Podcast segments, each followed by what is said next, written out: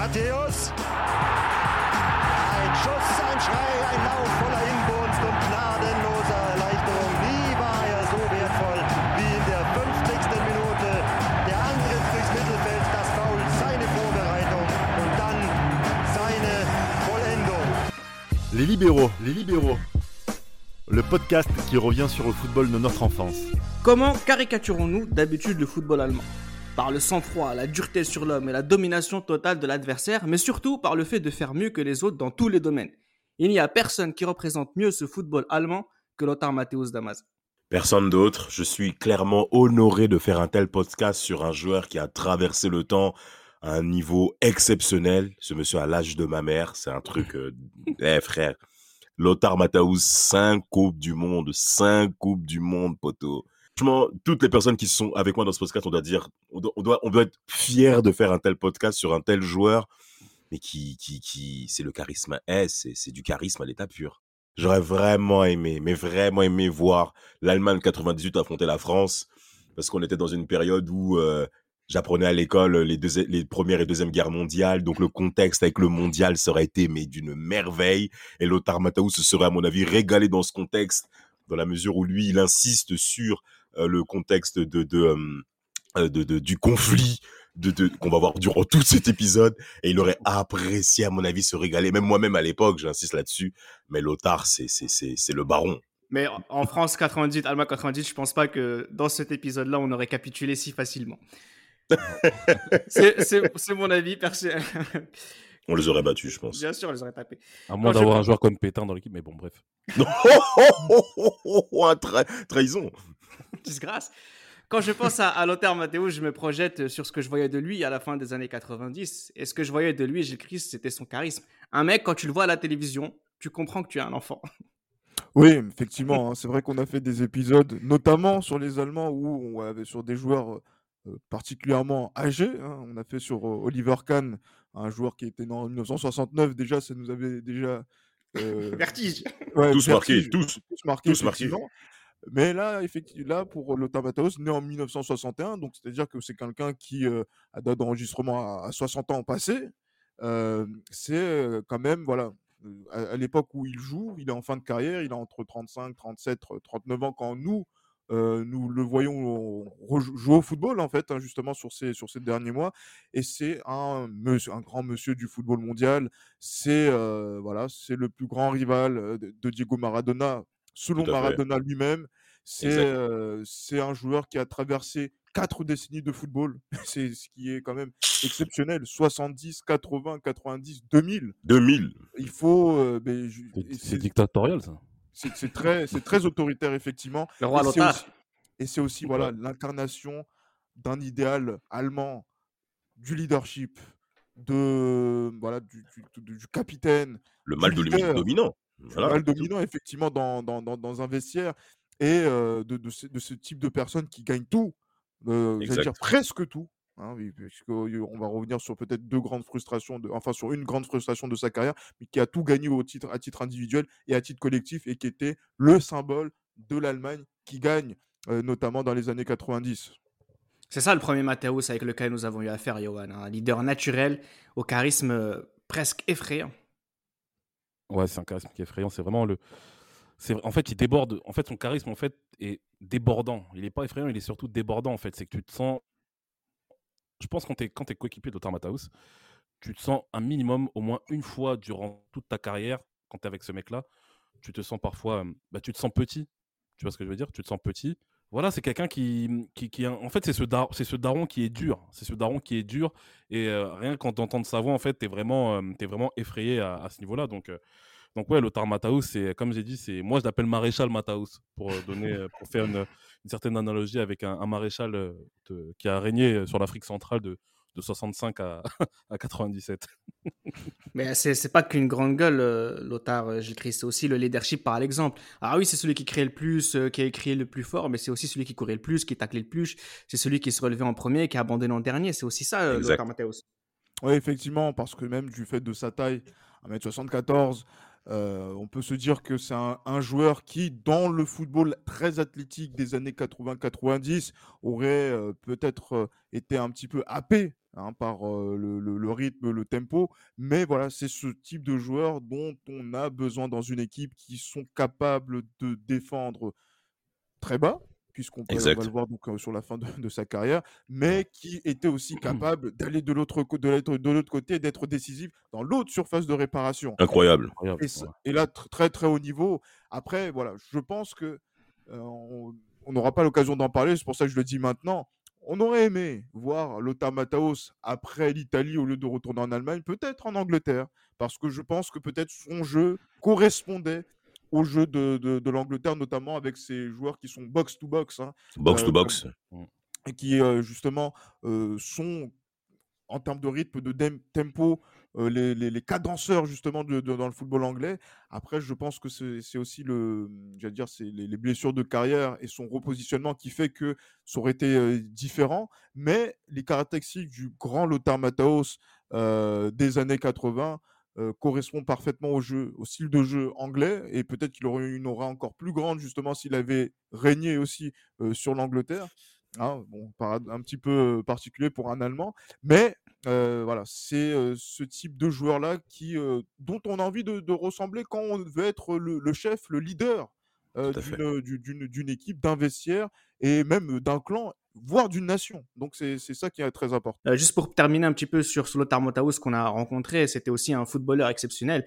Et cet épisode va aussi nous servir à comprendre que Matthaus n'était pas qu'un chien enragé, c'est aussi un meilleur footballeur que les autres. Damas, on a tous vu ses frappes, ses contrôles, ses percées, balles au pied dans l'axe, comme tu le dis si bien. J'adore, j'adore. Mais j'adore pourquoi? Parce que toutes les choses se décident dans l'axe, en vérité, dans le football moderne de très très haut niveau. Il faut des gens qui ont de la personnalité, qui ont la capacité de pouvoir créer une attractivité par eux-mêmes dans l'axe des postes clés. Il a dit lui-même, il a évolué, alors jeune, si on peut revenir un peu sur sa carrière, il a évolué au poste de numéro 9 dans sa jeunesse.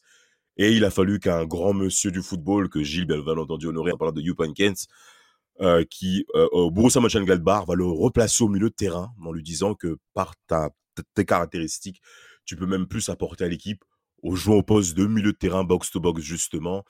Et Lothar Matthaus va clairement suivre hein, les pas de, de, Papa Youp. Et il ne va pas discuter par rapport à ça. Et il va donc accepter, en effet, bah, ce rôle-là. Et il va le remplir à merveille dès les premières années. Je vous rappelle qu'on parle d'un joueur qui est né en 1960. Nous sommes en 1979, à l'âge de 19 ans, avec le Borussia Mönchengladbach, où on connaît la, la fabuleuse histoire qu'il y a eu précédemment sous les Netzer. donc, c'est quand même déjà Matthaus, il commence à s'imposer dans un, vestiaire de vieux. Euh, il le dira lui-même, il avait des gens âgés dans le vestiaire. et ben Matthaus, très, très vieux monsieur, oui. ah oui. C'est un petit 19 ans qui débarque comme ça. Euh, mais, exactement. Et, il va avoir le cran, l'audace, je dirais, dans, dans il faut pas oublier dans quel univers nous sommes, ou surtout, voilà, dans les années 70, où le paternalisme est important. Voilà, c'est l'Europe rugueuse, germanophone, qu'on aime bien signaler, en tout cas pour moi. Eh ben, Lothar va casser ses mythes en s'imposant très rapidement comme étant un joueur majeur du Borussia Mönchengladbach et va rapidement le prouver en marquant énormément de buts à Gladbach et ensuite au Bayern je ne sais, pas si, effectivement, il va prendre sa place euh, même dès la première saison, une saison qui va se terminer par une finale de ces trois déjà. Mais euh, oh. surtout, le fait que bah, justement ces vieux monsieur lui ont fait confiance. Bertie Fox d'abord, qui, l'avait vu aux, alentours des entraînements, la légende du, bah, du Borussia Mönchengladbach. Et puis aussi, tu parlais de Jupp, c'est Heynckes qui le fait débuter. Je là, voilà, quand, quand Heynckes lui-même débute sa, sa, carrière d'entraîneur. donc euh, c'est assez impressionnant. Très courageux. Ah oui, clairement. En plus, voilà, Youpenkes qui était un redoutable avant-centre, hein, qui justement prend ses, responsabilités en tant qu'entraîneur. Hein, vous avez parlé donc de, de, vieux monsieur. Il faut se rendre compte quand même, c'est l'un des rares joueurs qui avait joué avec des mecs qui sont nés dans les années 40. 40 mais, mais, oui, mais oui, c'est incroyable. Papa You, oui, sous le régime hitlérien, ils étaient là, bébé, c'était eux. La jeunesse hitlérienne. je pense à Bertie Vaux, ouais, Bertie Vaux qui est né en 46. Bon, c'est juste un petit peu après, mais voilà, quand même, en termes de, de symbolique, c'est quand même assez fort qu'un joueur comme Lothar Matthaus arrive à s'imposer auprès de, ces, joueurs-là qui, ont été, qui ont tout fait avec la, sélection, qui ont fait beaucoup de choses aussi avec leur club. Et, et du coup, c'est vrai que quand il commence là sur ses premières saisons avec quand même une, j'allais dire, une certaine renommée, parce que là, c'est vrai que Damas a parlé de, de, marquer énormément de buts en, tant que, en tant que numéro 8 dans cette équipe, d'être appelé en sélection assez jeune également, tout de suite, sans perdre de temps. Exceptionnel, exceptionnel. Et, et, en, et, en, plus, quand on, quand, on voit, quand on voit également que même s'il ne joue pas beaucoup, parce que c'est vrai qu'il est barré par des anciens, hein, voilà. c'est Bradner. c'est les, c'est les Bernd Schuster, c'est voilà qui, qui, sont, qui sont là en, en 80. Voilà, il fait partie de ce groupe-là. C'est comme, on, on, va en parler, on en parle un tout petit peu, c'est comme Baresi en 82 avec l'équipe d'Italie qui est championne du monde, qui, Ne, joue pas beaucoup, qui ne joue pas. Euh, même modèle. Ce, ce, mondial, mais on est sur ce même modèle-là de ces jeunes joueurs qui, à qui on donne des responsabilités très rapidement dans des footballs qui sont, on va dire, très aboutis, que ce soit le football italien ou le football allemand. Donc c'est là où on voit que ces joueurs-là ne sont pas faits du même bois que les autres et ils vont le montrer tout au long de leur carrière. Bah, ça se voit déjà justement le fait de lui, ce jeune fan du Borussia Mönchengladbach, qui décide de rejoindre le Bayern Munich, l'ennemi. Euh, voilà, il y a vraiment un côté, euh, c'est, il, est incroyable. Enfin, tu vois le caractère de, ce, de cet individu, Matthäus, qui, qui, est, qui, est, là depuis, depuis tout le début. C'est ça en fait, ça montre que rien ne, rien ne l'impressionne. Euh, on sait que à cette époque-là, on connaît justement le la, la, rivalité qu'il y a entre Gladbach et puis, euh, et puis le Bayern Munich. Et lui, en pleine saison, comme ça, la saison n'est pas encore finie. Il annonce déjà à son, à son, à son, à son vestiaire que il a signé pour le Bayern de Munich la saison d'après. Et, euh, et, à ce moment-là, en fait, moi, ce qui me, moi, ce qui m'interpelle dans ça, c'est que son vestiaire, en fait, est déstabilisé par cette annonce, mais pas lui. Et ça, c'est ça qui, est, qui, qui, qui, pour moi, est, impressionnant, dans le sens où, euh, même si c'est vrai que ça se finit mal, mais Lothar Matthäus, justement, il sait très bien, comme on a vu en, faisant ce type d'annonce, que ça va engendrer énormément de, de, bouleversements, justement, dans son, peut-être même dans sa, dans sa saison à lui, mais aussi de son équipe. Mais non, il le fait. Il le fait. Bon, malheureusement pour lui, euh, cette annonce sera très très mal euh, accueillie par le, par le public de Gladbach, qui, bah voilà, qui, comme j'ai dit précédemment, qui l'insulte de Judas, mmh donc euh, de Judas pour le coup et à chaque match à domicile. Donc voilà, et c'est pas quelque chose en fait, c'est il, est inébranlable. C'est pas quelque chose en fait qui le déstabilise plus que ça, même en dépit justement du penalty qu'il rate en. Ouais, c'est pour ça que inébranlable, pas sûr. Tu vois, il y a quand même cette idée de, par exemple, tout à l'heure, Chris l'a pas forcément mentionné, mais quand il, il, ne s'installe pas en 1980, il y a aussi ce penalty qu'il concède contre les Pays-Bas, il, il joue plus jamais. Et puis là aussi, tu as ce fameux penalty en finale de Coupe d'Allemagne contre le Bayern, juste avant qu'il quitte le Mönchengladbach pour aller au Bayern. Et tu as ce penalty qu'il veut pas tirer, qu'il le tire et qu'il le rate. Donc il y a un côté aussi. il me semble qu'il tire le premier tir au but euh, du match. Oui, oui, oui. Il tire. C'est pas, c'est pas lui qui fait perdre l'équipe, hein, mais il y a quand même ce côté. Euh, il a vraiment tiré très loin quand même. il, a tiré... Ouais, il a tiré très très haut. Il a tiré très, très haut. Et ce qui est dommage en fait sur, ce, sur cette saison-là, c'est que Gladbach perd le championnat, mais Gladbach n'a pas moins de points que le champion. il, est, il termine troisième à égalité de points avec, euh, avec le premier et le, et le, second. Il me semble que c'était Stuttgart et puis, euh, et puis Hambourg, il me semble, à cette période-là. Hambourg qui était une très grosse équipe aussi à cette période. Donc euh, voilà, c'est vraiment une saison qui. C'est une fin qui est, qui est très très très difficile à avaler. Mais Lothar Matthäus, il a déjà la tête au Bayern. Il sait déjà que sa carrière va décoller en allant au Bayern, d'autant plus que Gladbach est loin justement de, de, la, décennie, de la décennie brillante qu'elle a connue dans les années 70. Donc il fait le bon choix. Il fait le bon choix justement. Et en Allemagne, on sait que aller au Bayern Munich, quand tu es un grand joueur en Allemagne, tu es obligé d'aller au Bayern Munich. Et c'est ce qu'il va faire en, je... en rejoignant Udolatek. Je me rends compte, Gilles Christ, qu'on n'a jamais autant parlé d'un joueur au début des années 80 comme on est en train de le faire maintenant. C'est quand même un gars qui n'a qu'un an de moins que Maradona et on l'a vu jouer l'Euro 2000. C'est quand même assez, assez un Truc de ouf. un truc de ouf. Mais au Bayern, justement, il marche tout de même sur la Bundesliga et s'installe définitivement comme un leader de l'équipe d'Allemagne aussi, hein, tout de suite après. Ah, tout de suite après, effectivement, il ne perd, dire, il ne, il ne perd pas de temps hein, justement dans, dans cette tout de suite. Dans, ce, Bayern, c'est vrai qu'il est le, le, joueur le mieux payé du, pays, hein, parce que c'est vrai qu'il il reçoit quand même des gros salaires pour l'époque. En plus, la valeur du Dutch Mark à l'époque, c'est. Voilà. C'est, ne, ne, faisons pas la, la, comparaison Dutch Mark franc. Ah, donc, nos parents ont, ont, ont, dire, ont, ont eu suffisamment de complexes par rapport à, par rapport à Tout ça. à fait. Et, mais justement, ce Bayern dans les années 80 qui veut se relancer, puisque il y a des joueurs majeurs hein, qui, qui, ont, qui quittent le Bayern à cette époque-là. C'est les Breitner, c'est les Rummenigge qui, qui, qui vont en, Italie.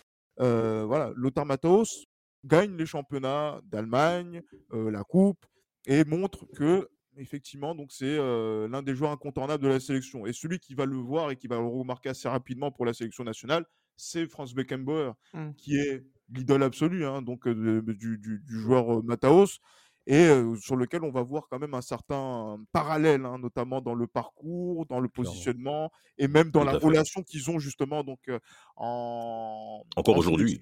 Encore aujourd'hui, et qui euh, Ah oui. jamais démenti euh, euh, maintenant près de 35 ans plus, plus tard. Après, si on revient aussi loin dans cette histoire, ce n'est pas anodin, car avant de tout gagner et d'avoir un statut presque de tout-puissant dans les années 90, Lothar Matthäus a surtout appris de ses défaites d'Amaz, la Coupe du Monde 86, la finale de la Ligue des Champions 87, Mhm. même la, demi la, la défaite en demi-finale de l'Euro 88. C'est un enchaînement de désillusions. C'est un enchaînement de désillusions et c'est important qu'on parle également des éléments de défaite et qu'est-ce que ces défaites produisent en Lothar. Hein. Papa Lothar, c'est important qu'on parle de ça et de justement du pourquoi que c'est un très très très très grand joueur. Et euh, cette défaite, pour moi, en 86, je fais le lien avec euh, forcément le match Lancelus euh, que qu'avait mentionné Oh. le journal espagnol lors de la rencontre Allemagne-Autriche 86. Euh, moi, je fais le lien avec Rabat Madjer, avec ce qui se passe contre Porto en 87, parce que euh, l'attitude des Allemands et des Autrichiens, on reviendra pas là-dessus, on a compris. Euh, en 87, cette défaite contre Porto, moi, j'étais content. J'étais bien quand on est jeune et qu'on apprend d'où vient le foot du passé. Et quand on apprend tout ce qui s'est passé par rapport à cette équipe algérienne qui a été volée, ce que fait 82, Rabat. Madjer ensuite, En Hein, pardon 82, ouais. 82. parce en qu'on t'a dit 82, pardon, 86, voilà. alors. 82, pardon, excusez-moi. Oula, n'importe quoi. Euh, donc l'Algérie qui se fait dribbler, contrairement en 82. En 87, Rabat Madjer, cette défaite en 87 f- fait mal quand même à Matthäus qui ravageait tout sur son passage.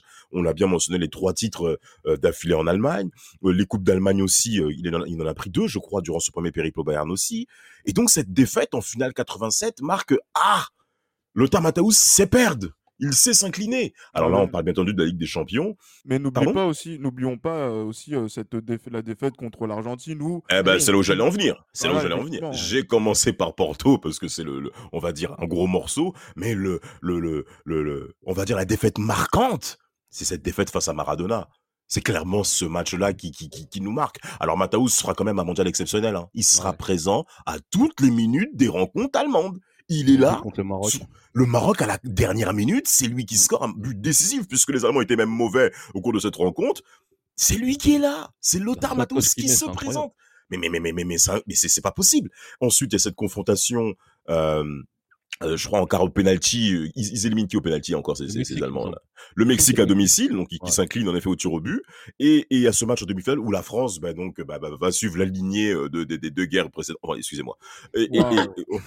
et- Si, si, non, mais c'est vrai, il y a, il y a Oui, un oui. véritable complexe. Non, mais oui, oui, mais oui, un, c'est un traumatisme profond. ouais. Exactement, Mais la- mais la France- exactement. mais la- Mais mais la pour ce match, il n'y a pas photo. hein. Mais la France Exactement. Non, la France est KO, on le sait bien, Ouais, Platini ouais, aussi, Platini. voilà. Donc, euh, c'est important de. 39, c'est pas grave. Non, mais ils sont- ils- l'Imagino KO. Et donc, arrive cette, fi- bah oui, arrive cette finale, arrive cette finale, euh, dans un contexte lourd, dans un, dans, dans un territoire sud-américain, bien que nous soyons au Mexique. Et, et Maradona, avec ce duel avec Lothar Matthäus, qui va plusieurs fois se retrouver dans la même zone, en fait.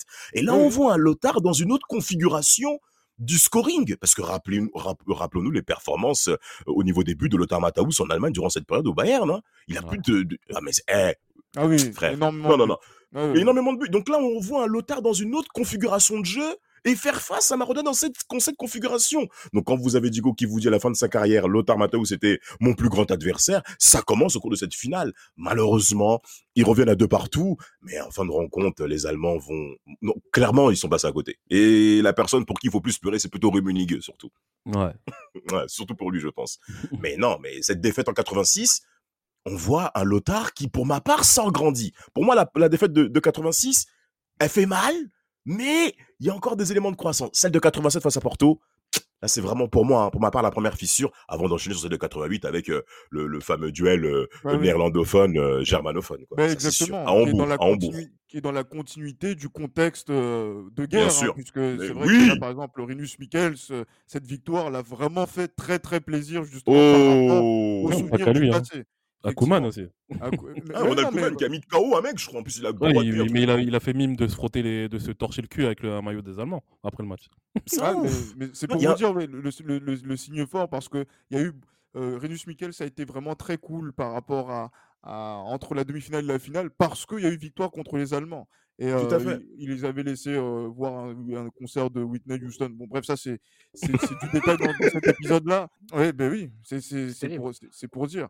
Mais c'est c'est vrai que euh, pour euh, cette période aussi 88 où il prend aussi ses responsabilités vis-à-vis aussi de, de, de l'équipe d'Allemagne où il, il Comment tu portes le brassard? il, il porte le, le brassard. Cette défaite-là, à domicile, dans cet Euro 88, fait que, ben voilà, on, il, il prend, il tire les conséquences par la Oui. suite par rapport à son futur transfert de ce qu'il doit faire pour être le meilleur dans l'absolu. Bah, c'est Ouais, exactement exactement. ça là où je voulais vous emmener, Yoann. C'est qu'en fait, j'ai l'impression qu'il a pas supporté que des mecs soient meilleurs que lui. Et comme beaucoup avant lui et beaucoup après lui, il est parti apprendre à gagner en Italie. Exactement. Là, vraiment en Italie, avec euh, l'Inter Milan, qui à l'époque est une équipe très solide, euh, il apprend à devenir un champion, en fait. C'est ça. Et puis, c'est cet Inter Milan qui est dirigé par, euh, par Giovanni Trapattoni, qui à l'époque était peut-être le meilleur coach euh, du monde. Euh, L'Inter Milan est très solide et il gagne direct dès sa première année le championnat. Et c'est ça qui est remarquable, c'est que arrivé à l'Inter Milan, en fait, il sait, c'est- il sait c'est quoi gagner en terrain, en fait, en terrain hostile entre guillemets, dans le sens où là, il va à l'étranger. Euh, il a tout approuvé, mal- malgré le fait que voilà, ça soit le Lothar Matthäus, le grand Lothar Matthäus. Mais pour moi, il n'atteint pas encore la, la, la, la plénitude de son, de son statut de, de- de champion. Pour moi, c'est quand il arrive à l'Inter Milan, justement, et cette saison 80 88-89, qui, bah, qui est le dernier championnat de, gagné par l'Inter avant une, une longue traversée du désert. Très très Euh, long. oui. Euh, le justement, s'impose comme étant, c'est un très beau année, titre. s'impose C'est un vraiment très comme beau étant titre. le- comme étant vraiment un, un- un champion. Et n'oublions pas qu'à cette période-là, en Italie, euh, il y a l'Inter, mais il y a aussi le Milan AC, il y a aussi la Juventus Turin, La il y a aussi Juve, la. Roma. ouais. Donc Oui. c'est vraiment une équipe qui est La Samp. vraiment oui, il y avait la Samp aussi, bien sûr. C'est vraiment un championnat qui, qui est déjà l'un de, l'un de plus- des plus grands championnats du monde, si ce n'est que le plus grand. Et justement, avec cette, euh, cette colonne vertébrale, euh, Zenga, Bergomi, Mataus et puis bien sûr Aldo Serena, l'Inter Milan fait une saison magnifique en 88-89. On gagne le championnat vraiment haut la main en perdant que deux matchs. Et euh, Lothar vraiment sait c'est quoi devenir un, vrai champion en arrivant à l'Inter Milan. Et on se dit pour la saison 89-90, avec euh, justement ce rendez-vous qu'il y a en Italie euh, avec sa sélection nationale, qu'il y a possibilité de faire quelque chose de grand. Oui, parce qu'il n'est pas parti aussi, je pense, en Italie par hasard. Au-delà d'apprendre à gagner au football, il y a aussi cette idée de préparer la prochaine Coupe du Monde. Parce que des Allemands en Italie à ce moment-là, il y en a beaucoup. hein. Il y a Bremeux, il y a Klinsmann. euh, du côté de la Roma, on a voleur à la Roma. Et ouais. Berthold aussi. Donc il y a aussi un côté, on va aller jouer en Italie pour jouer la Coupe du Monde chaque année, affronter les meilleurs, ceux qui m'ont éliminé par le passé comme Maradona ou Gullit. Donc il y a vraiment cette idée euh, d'apprentissage. Et il y a Ouais. quelque chose de fort aussi sur ces années interistes, et pas seulement pour les victoires, c'est aussi son poste, Gilles Christ. Il joue quand même un peu plus haut que d'habitude, un peu ça. plus comme un 10, comme le numéro qu'il qu'il porte. Ça montre aussi la palette, la largesse de la palette de, de cet individu. Exceptionnel. Mais très exceptionnel. Pourquoi? Parce que c'est Giovanni Trapattoni qui lui dit bon, euh, voilà, je compte sur toi. Voilà, tu as le numéro 8 qui est ton numéro fétiche. Mais voilà, il faut, si tu veux te montrer aux yeux des Italiens pour qu'on vraiment ton- tu, tu prennes la, la gamme au-dessus euh, en termes de renommée, il faut que tu prennes le numéro 10. Mhm. Et là, du, et du coup, c'est quelque chose qu'il fait, hein, qu'il il prend ce, ce numéro 10 voilà, sous le, le- les injonctions de, de Trapattoni, et il est plus haut sur le terrain, effectivement. Donc, c'est-à-dire qu'il est plus présent dans les zones décisives de vérité, effectivement. Parce que, euh, comme Maradona, comme Gullit, euh, voilà, qui sont les, les principaux concurrents hein, de, de, de, de Mataos à, cette époque-là, hein, de l'époque. Et c'est vrai que dans un championnat qui est aussi relevé que le championnat d'Italie, Matos dira qu'il joue la Coupe du Monde toutes les semaines. Toutes Mais les oui, C'est dur. 15 heures. Toutes les semaines, c'est dur. Oui. Effe- Effectivement, et, et le fait de gagner dans ce club qu'est l'Inter, qui n'avait pas gagné depuis 9 ans un titre de champion, euh, déjà, hein, euh, Johan, Déjà. Ça a commencé déjà. Eh bien, bien sûr. Et que après, derrière, avec euh, les accomplissements qu'il va avoir, notamment dans le championnat d'Italie, où on va le mettre en parallèle, justement, on va dire, dans le nord, il y a Mataos, et dans le sud, il y a Maradona. Maradona. C'est- c'est- C'est c'est vraiment très, très fort, effectivement. Et sur cette période-là, entre 86 et 90, avec ce transfert-là, on va se s'acheminer vers la Coupe du Monde en Italie. Et euh, voilà, il y a une hiérarchie qui, qui- qui se met en place. Diego Maradona est sans conteste le meilleur footballeur du monde. Mais derrière, il y a des joueurs comme Lothar qui sont là et qui ont envie de montrer le bout de leur nez. Et cette Coupe du Monde va être un instant de vérité qui va permettre de dire Qui est le 1 qui est le numéro 1 pour la Magnifique. suite, en fait. Qui est Magnifique qui contexte. Les plus, grands, les plus grands joueurs de l'histoire du football utilisent la Coupe du Monde comme porte d'entrée vers la prospérité et c'est ce que Matthäus va faire en 1990, Damas.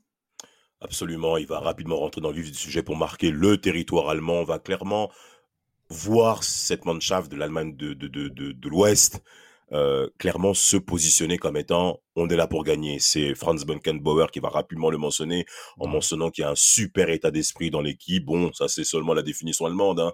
Euh, et, et, et, et c'est important de mentionner ça parce qu'il y a euh, Lothar Matthaus qui disait que j'ai besoin moi aussi dans le vestiaire d'avoir des joueurs forts à côté de moi. Un joueur fort ne gagne jamais tout seul. Il faut qu'il y ait d'autres joueurs forts là-dessus. Et il y a un nom qu'il faut quand même mentionner dans cet épisode, c'est Andreas Breme, qui va clairement être le meilleur ami durant toute sa carrière de de de de, de, de, de Lothar Matthaus, ce sera le le numéro 2, c'est mon complémentaire, c'est mon duo, c'est mon gars. Au contraire de Jürgen Klinsmann qui va rejoindre l'Inter après, après qu'on va forcément mentionner dans cet épisode. Là, on a affaire à une équipe d'Allemagne où le socle, euh, le premier socle décisionnaire, Lothar Matthaus, Andreas Breme, euh, vous avez également euh, Rudy Voller, pardon?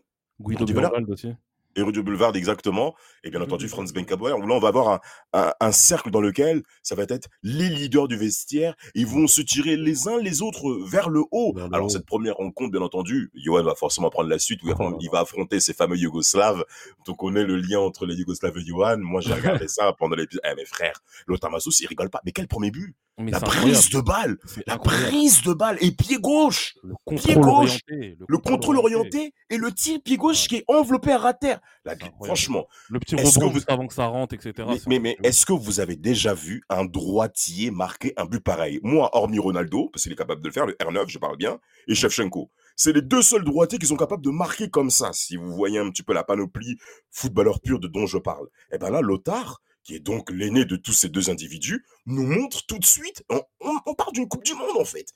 Dès le premier tour face à la Yougoslavie. Ah, premier match, ouais. Mais ce match-là, d'ailleurs, Damas, euh, ce c'est le, premier, c'est le premier match rétro que j'ai vu de toute ma vie.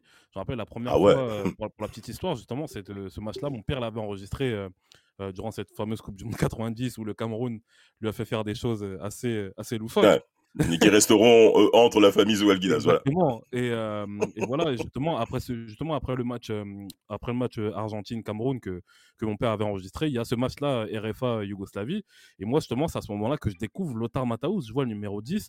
Déjà, le premier but qu'il met, comme tu l'as dit, Damas, c'est ce contrôle orienté, enrou enroulé pied gauche, appelons ça un enroulé pied gauche. Mais c'est moi, ce qui m'a surtout choqué, c'est le deuxième but qu'il met. Et je me rappelle que sur ce match-là, c'est Thierry Roland et Jean-Michel Arquet déjà qui commentent.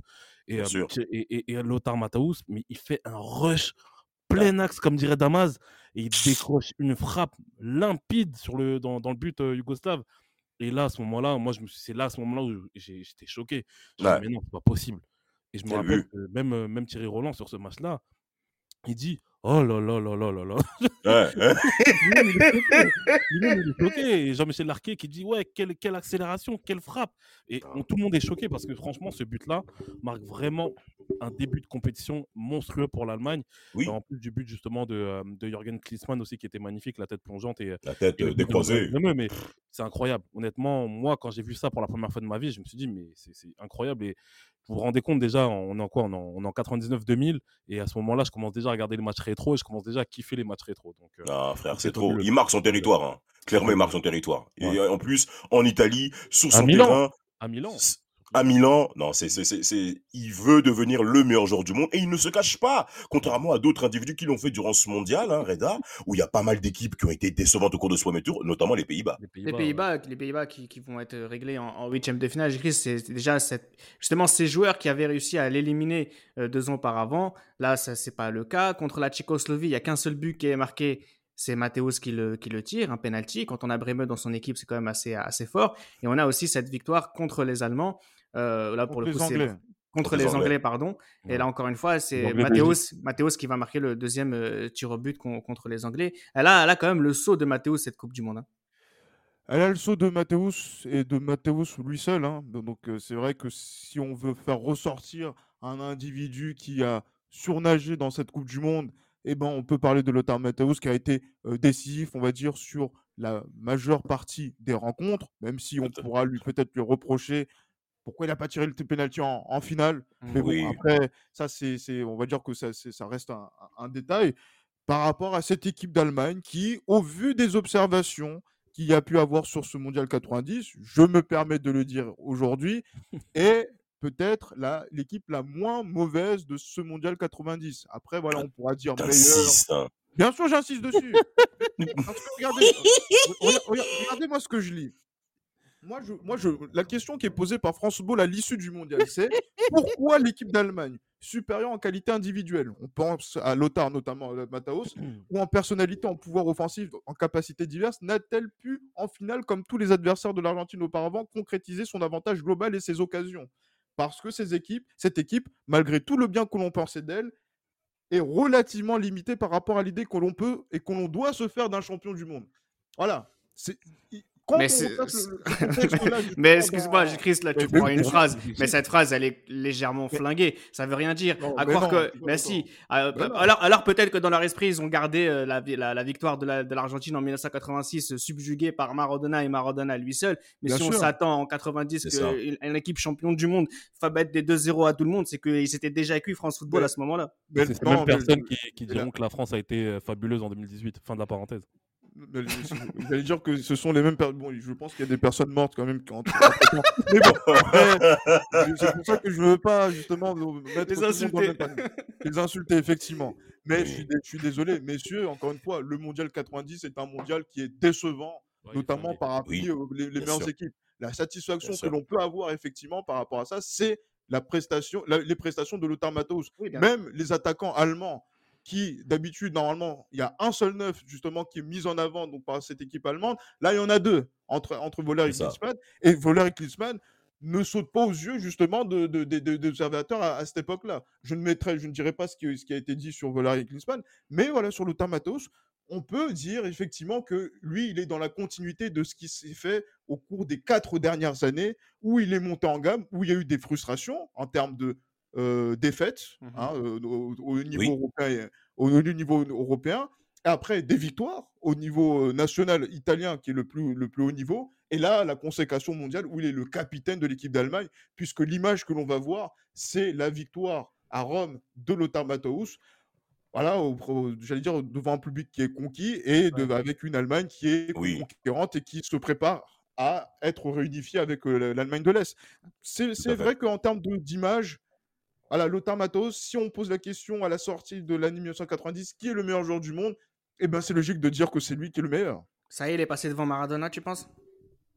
Ah, clairement, clairement. Puisque Maradona, quelque chose est cassé avec Maradona après 90. Ouais, Et euh, oui. après, après cette Maradona, finale. Il est diminué. Oui, oui, il, il est diminué sur, le, sur le mondial, même s'il si, même s'il gagne le championnat en 90, mais Ouais. le 8 juillet, au, le jour de la finale, voilà, Ouais, je sens qu'il y a un- y, a- basculement en fait. Mais même par rapport à Maradona, même par rapport, je m'attendais pas à ce que tu donnes, ce que tu dis ça en fait. Mais en fait, Maradona, c'est psychologiquement, il a vraiment été touché, marqué par cette défaite, au contraire Ah, de. Lothar bien entendu. Non, mais vraiment, et, et ça s'est même Voilà, vu après sur la saison de la Serie A, où parce que Lothar Mm. Matthäus, saison 90, 91, il va être élu meilleur joueur, je crois, euh, FIFA, j'ai un truc comme ça, je crois, non? Ah, Ballon d'Or déjà. un- Non, Ballon d'Or euh, 90, mais la saison 90, Ah. 91. Je Champion de ça C3. parce- ouais. Ouais, il va gagner la C3 face à l'AS Roma hein, de, de, de, Rudy Voller, mais il va également avoir gagné un titre aussi, au, euh, un titre individuel aussi, où je crois qu'il va être meilleur joueur, un truc comme ça en 91, voilà. Euh, meilleur joueur FIFA, exactement. C'est le premier meilleur joueur FIFA de l'histoire, en fait, en 91, Lothar Matthaus. Donc, euh, ça. ça. prouve, ça prouve en effet le, le bonhomme, et regardez encore une fois les statistiques. 90-91, il fait 31 matchs de Serie A, 16 buts. 16 Non. buts! Mais moi, Ah je non, trouve que c'est- c'est un- moi, je trouve que c'est important ce qu'on est en train de dire parce que euh, Maradona, si c'est pas le plus grand joueur de tous les temps, c'est le deuxième plus grand joueur de tous les temps. Et là, on a l'impression, on parle d'un mec. Je vais dire un mot qui est un peu grave, mais surtout avec euh, ce qui se passe récemment, mais qu'il a tué en fait. Il a tué l'image Maradona. Il faut être qui pour réussir à faire ça, à paraître Lothar Matthaus Moi, je trouve que c'est assez extraordinaire. Et si aujourd'hui on me dit que Lothar Matthaus est le plus grand joueur de l'histoire de l'Allemagne ou le deuxième, je pense que ça joue, à- ça joue ce, ce basculement psychologique qu'il a réussi à fournir.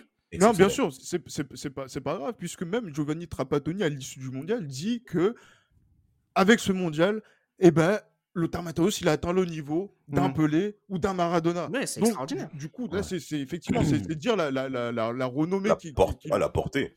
la portée de, de ce qu'il a, qui- ce qu'il a fait. Et peut-être que nous, en tant que Français, on sous-estime, mais heureusement que nous sommes là pour pouvoir faire ce podcast-là, pour dire Tout à fait. on parle quand même d'un joueur qui, euh, en dépit de toutes les phrases dont on va parler donc dans la suite de cet épisode-là, mais en termes de, de, de sommet, je pense qu'il y a très peu de joueurs sur lesquels on a fait un podcast qui ont atteint ce sommet-là, en fait. Ouais, c'est. Vraiment. Surtout Vraiment. que ces défaites, ce sont des défaites à la dernière marche. Donc ça veut dire que c'est vraiment quelqu'un qui, dans les pires des cas, perd en finale.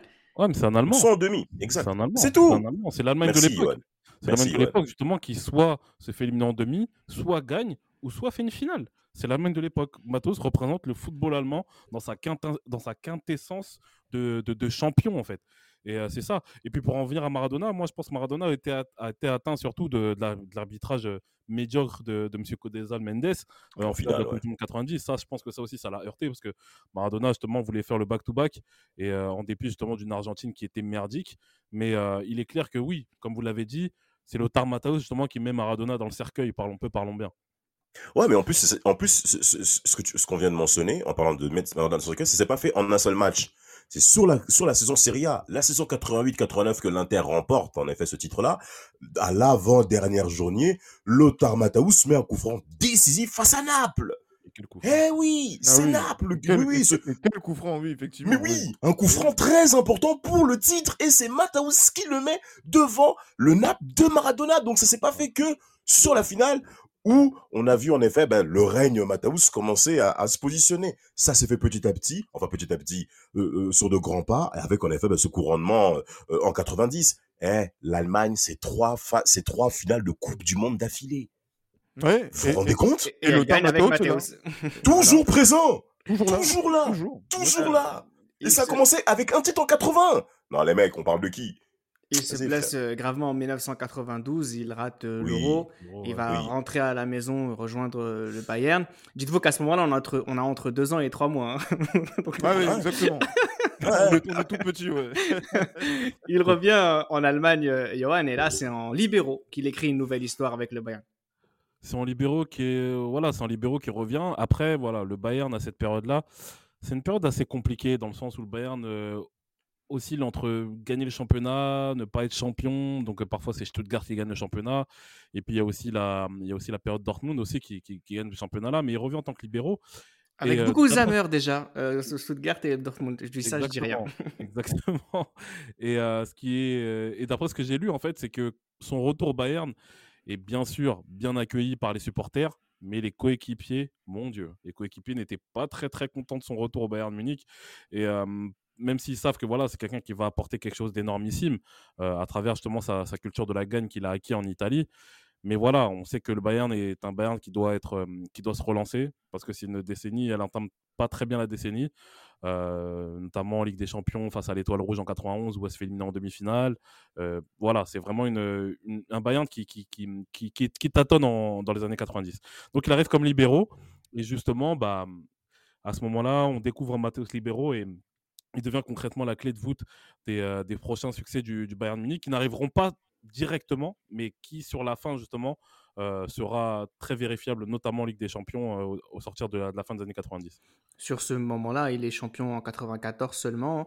Euh, il gagne, euh, voilà, il gagne pas de coupe. hein, on est, enfin, je dis ça, c'est avant 96 encore. hein. Ça. Euh, il y a même la- en Ligue des Champions, ils sont, ouais, ils sont cognés par le PSG. Mais Non, c'est très très difficile. facilement. Ouais. Et moi, j'ai- Ouais. j'avais revu le match. euh, j'avais revu le match. euh, hum, Excuse-moi d'avoir coupé, mais j'avais revu le match justement au Parc des Princes.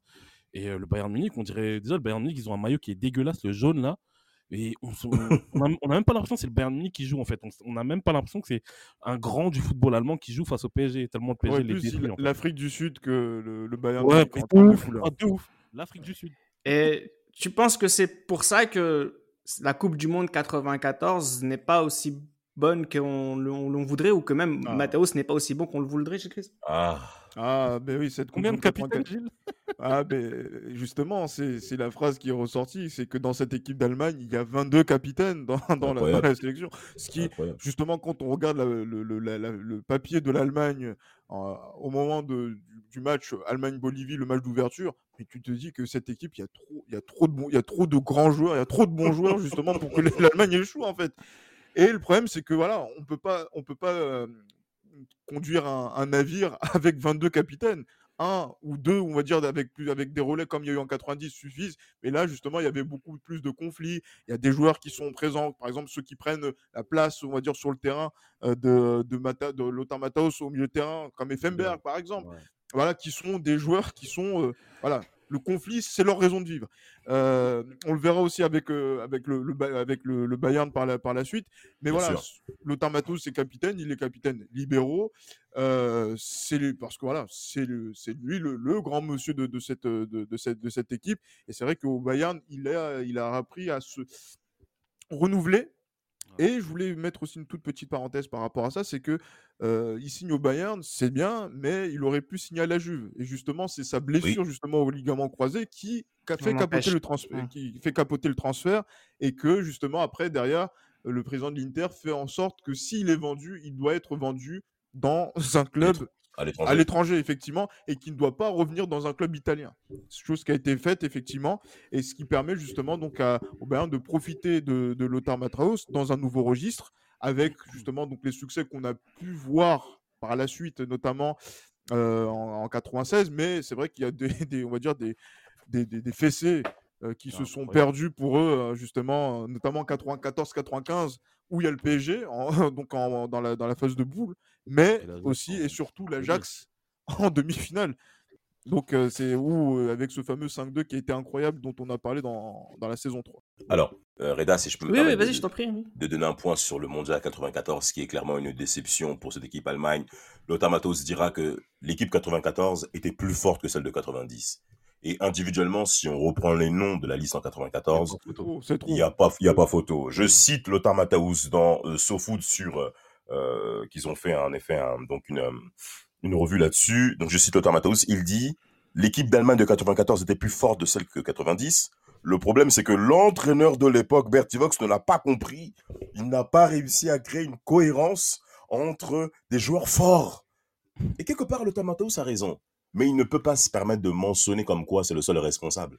Il- a également sa part de responsabilité dans ce chèque de 94, dans le Oui. fait de ne pas permettre à d'autres personnes dans le vestiaire à pouvoir s'exprimer pleinement par rapport à leur avis. Parce que là, on va parler un petit peu du volet de sa personnalité qui s'est plus vu, en effet, au cours de la période 90 au Bayern, avec les différents conflits caractériels qu'il y avait dans ce vestiaire. C'est vrai que dans la mentalité allemande de l'époque, le conflit, l'incompréhension, même le bif, des mots violents, fait partie de leur quotidien. C'est pas un problème pour eux, en effet.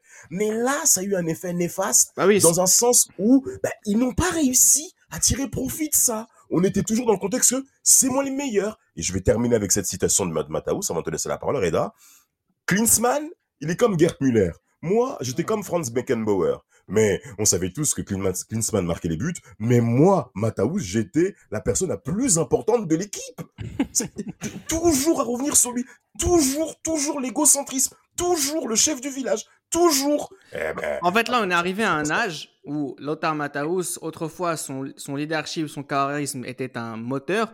Là, ça commence légèrement à se transformer en boulet. Ouais, clairement. Et par exemple, cette Coupe du Monde 94, Ah, il est lourd. 94, pardon, oui, entre guillemets, entre que ce soit par exemple euh, la brouille qu'il va avoir avec euh, Klinsmann ou même, euh, même le fait que Zamer peut-être ne s'exprime pas euh, comme il le faudrait. Je pense que entre Matthäus et Zamer, on a plus eu l'impression qu'il y en a eu un de trop dans le groupe plutôt qu'on aurait, on aurait peut-être pu les faire jouer ensemble.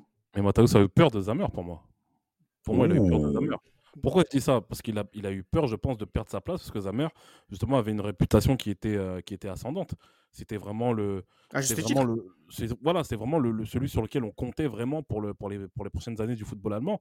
Et Matthäus, justement, avec son, son ego surdimensionné, euh, ben, comme, comme j'ai dit, ça fait penser à des dictateurs africains qui ont peur justement de perdre leur pouvoir. C'est exactement ça. bien sûr. Bah, bien sûr. ça. Une longue période de règne. Et quand il y a un petit justement qui, qui commence à s'émanciper, ben, on doit tout faire pour l'écarter. Et c'est On est déstabilisé. voulu faire avec Mathias Zamer. Voilà pourquoi Matthäus, pour moi, ça restera le maréchal Lothar Matthäus. Oui, mais le problème, c'est que en 1996, c'est Zamer qui est là.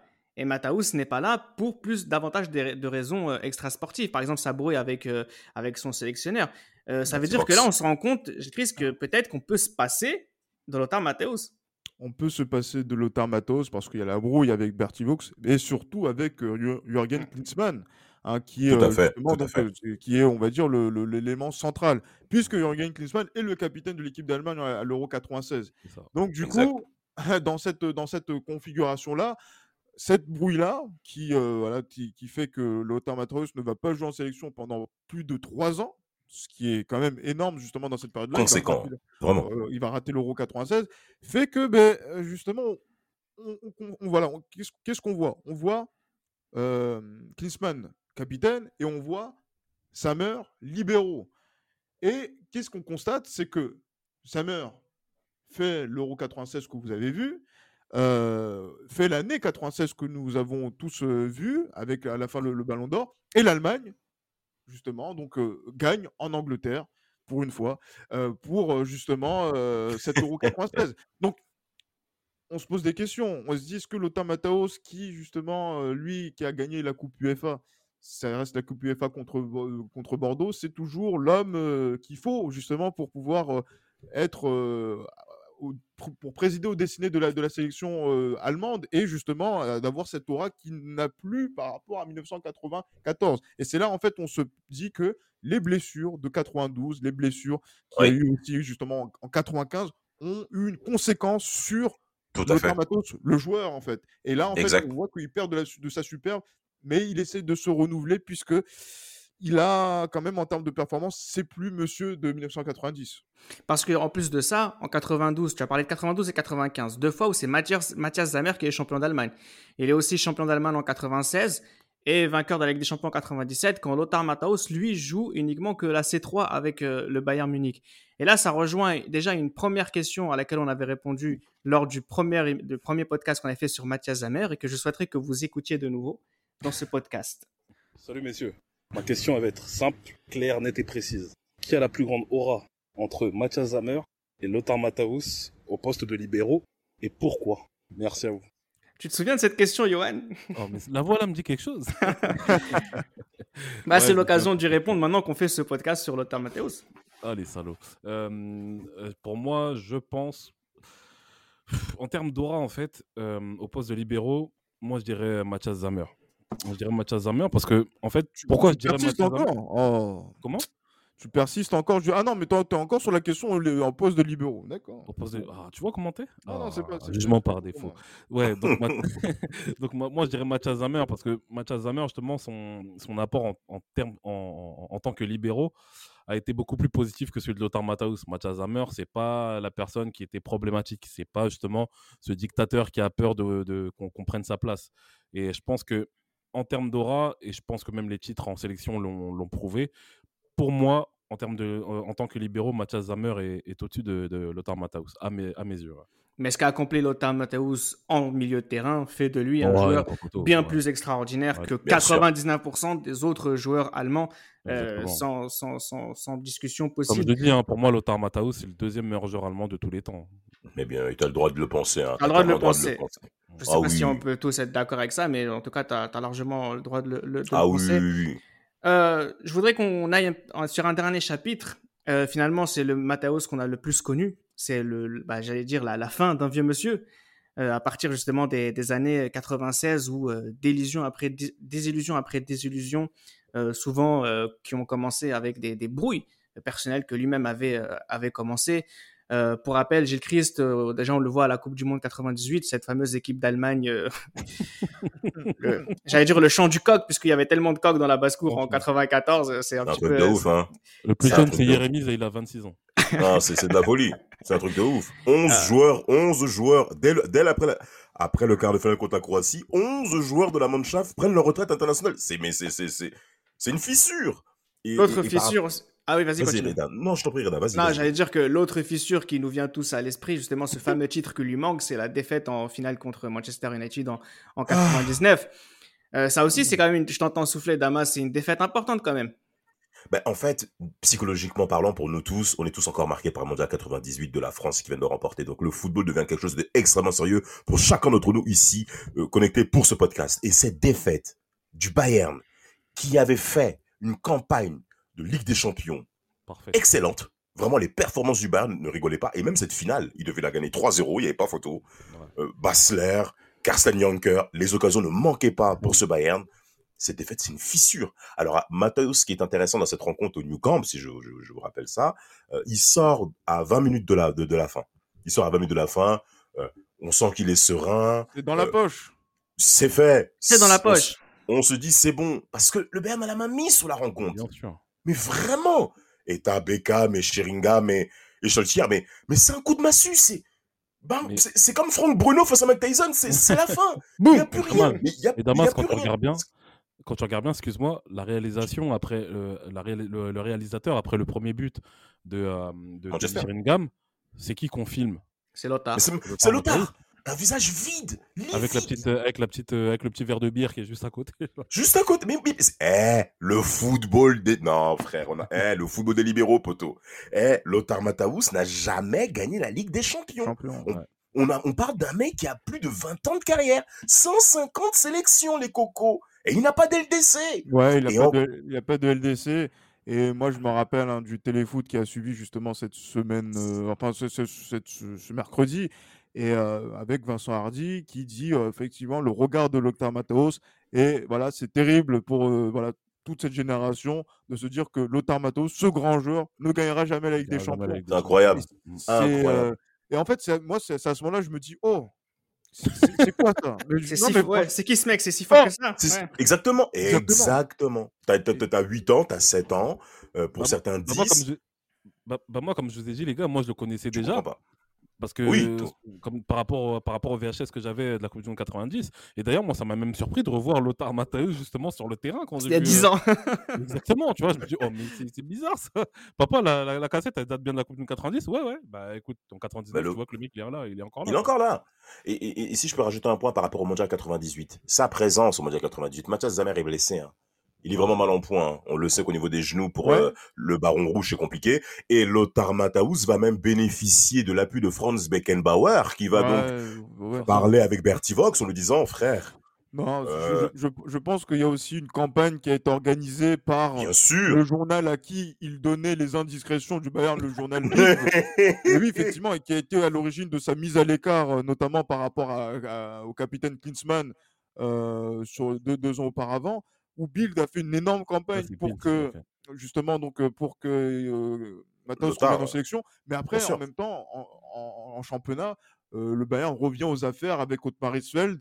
euh, Exact, en et, 98, Giova- hein. et, et, et Giovanni et non et aussi Giovanni pardon Trapattoni ouais. là qui justement permet justement à Lothar Matthäus de dire ben, ce monsieur ben, peut faire le mondial 98 donc effectivement il y a, il y a- il y a ça mais après c'est vrai que le, le- le comportement de cette équipe allemande lors de ce mondial est euh, ouais, Désastreux. on va dire Limite, limite, vraiment limite. limite Vraiment- oui, effectivement même lui, Vraiment qui calme, limite, hein. même lui qui calme Yeremis lors de la brouille avec euh, Sinisa Mihailovic.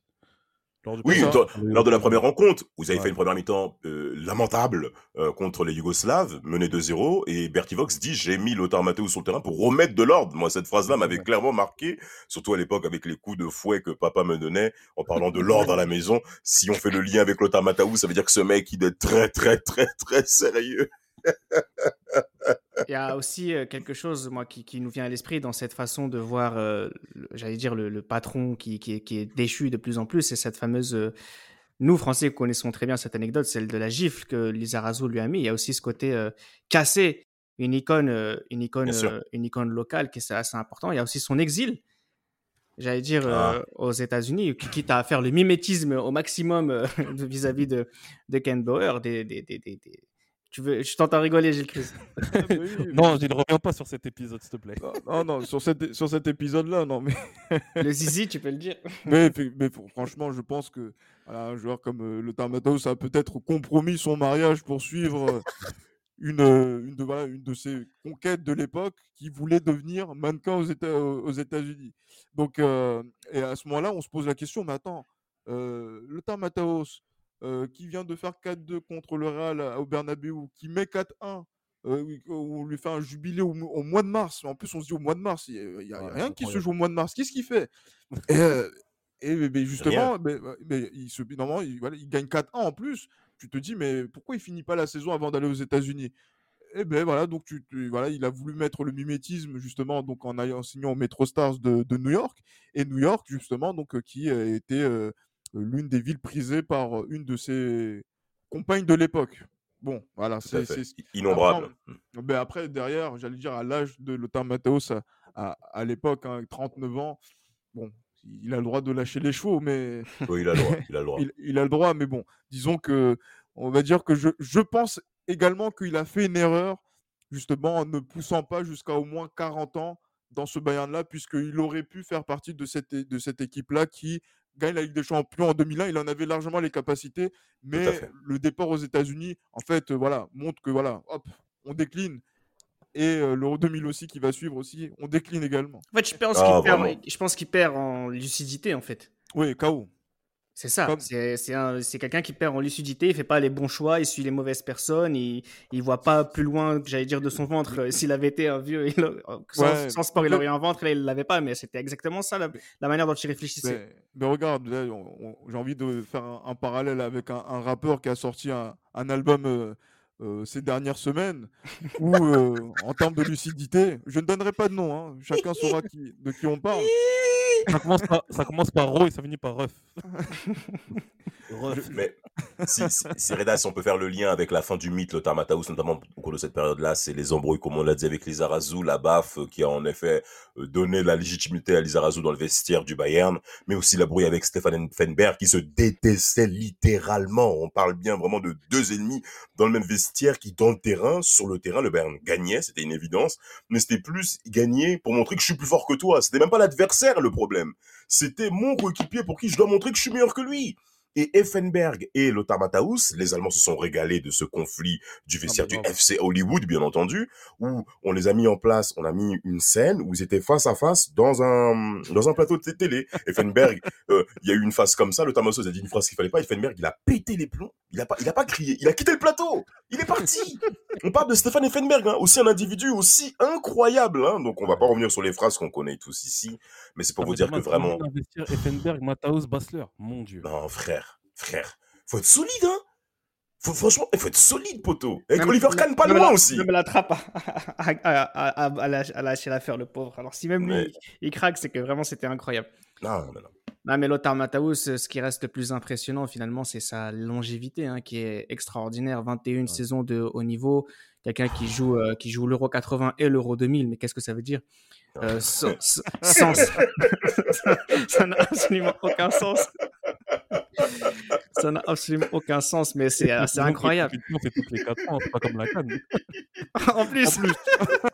T'as dit quoi ah, j'ai dit précision que l'euro c'est tous les 4 ans, c'est pas comme la canne. Bah, arrête ça, pas ça ici. 25 matchs de Coupe du Monde. C'est incroyable. Euh, ça reste euh, assez incroyable. 25, euh, non Si, c'est 25, 25 matchs, de, 25 matchs de Coupe du Monde, 150 sélections. C'est tout simplement stratosphérique, mais c'est grand monsieur, hein, Christ Oui, voilà. Là, on parle de très grand monsieur. Un, vrai classique man ici. grand monsieur du football. il faut bien que nos auditeurs comprennent et que, nous aussi, peut-être, on s'en rende compte parce que tu le disais très bien, Chris, nous, Français, finalement, on n'a peut-être pas eu le même le regard qu'il fallait et c'est important aussi de, de, faire ces rétrospectives pour, pour se rendre compte que Matthäus, avec Matthäus, on a affaire ce qui se fait de mieux dans l'histoire. Euh, il était une personne naturellement douée dans ce sport pour lequel il a tout donné. C'est aussi ça une légende, hein, une personne qui ne se repose pas sur ses lauriers, mais qui comprend que son talent peut aider les siens à entrer dans la prospérité. C'était, c'était ça, Lothar Montaus, un mec fort qui rendait ses adversaires faibles et ses coéquipiers encore plus forts. C'était Les Libéraux, un podcast produit par Sport Content.